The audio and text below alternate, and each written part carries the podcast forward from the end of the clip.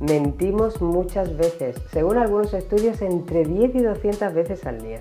Eso nos da una idea de cómo de integrada tenemos la mentira en nuestras vidas, en nuestra sociedad y en nuestras relaciones, tanto con las demás personas como con nosotros y nosotras mismas. Y esa es la forma de mentira más peligrosa, el autoengaño, que es el que te roba el bienestar emocional. Hablemos claro, no puedes evitar mentir y mucho menos que te mientan, pero sí que puedes ser consciente y adquirir hábitos que te protejan. Te adelanto que el mejor antídoto es la sinceridad y concretamente la sinceridad contigo, que esa es la importante. Honestidad se llama. Hay mentiras piadosas, mentiras manipuladoras, mentiras pedagógicas, mentiras malintencionadas y mentiras sin intención, como los compromisos que terminamos no cumpliendo. Además hay mentiras por exageración, mentiras por inseguridad. También hay mentiras compulsivas o mentiras simplemente por educación o buenos modales. En algunas de esas mentiras hay algo de verdad y en otras nada. En algunas hay mucha intencionalidad y en otras no tanta, pero lo que hay debajo de todas es la incapacidad para enfrentar la verdad y ahí radica el verdadero problema. Aprendemos a mentir porque nos mienten y porque conseguimos algo. Mentir nos sirve.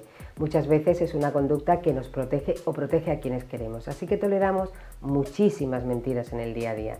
Mentimos con el tiempo que hacemos ejercicio o con el que tardamos en hacer un trayecto, con lo que nos han costado las cosas chulas que nos compramos. Mentimos cuando nos encontramos por la calle y decimos, esta semana sin falta te llamo. Mentimos muchas veces cuando decimos, estoy bien.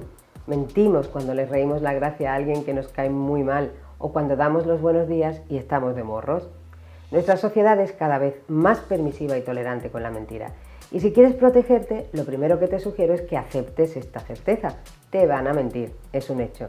Pero sobre todo te propongo que tengas bien entrenado tu detector natural de mentiras para identificar unas muy concretas, las tuyas hacia ti. ¿Tú te mientes? Prestar atención con flexibilidad a las muchas mentiras que nos dicen y decimos nos ayuda a no caer en el tipo de mentira más peligroso de todos, el autoengaño. Ahí es donde realmente perdemos el equilibrio e incluso el timón de nuestras vidas. No te construyas realidades alternativas para no enfrentar tu realidad.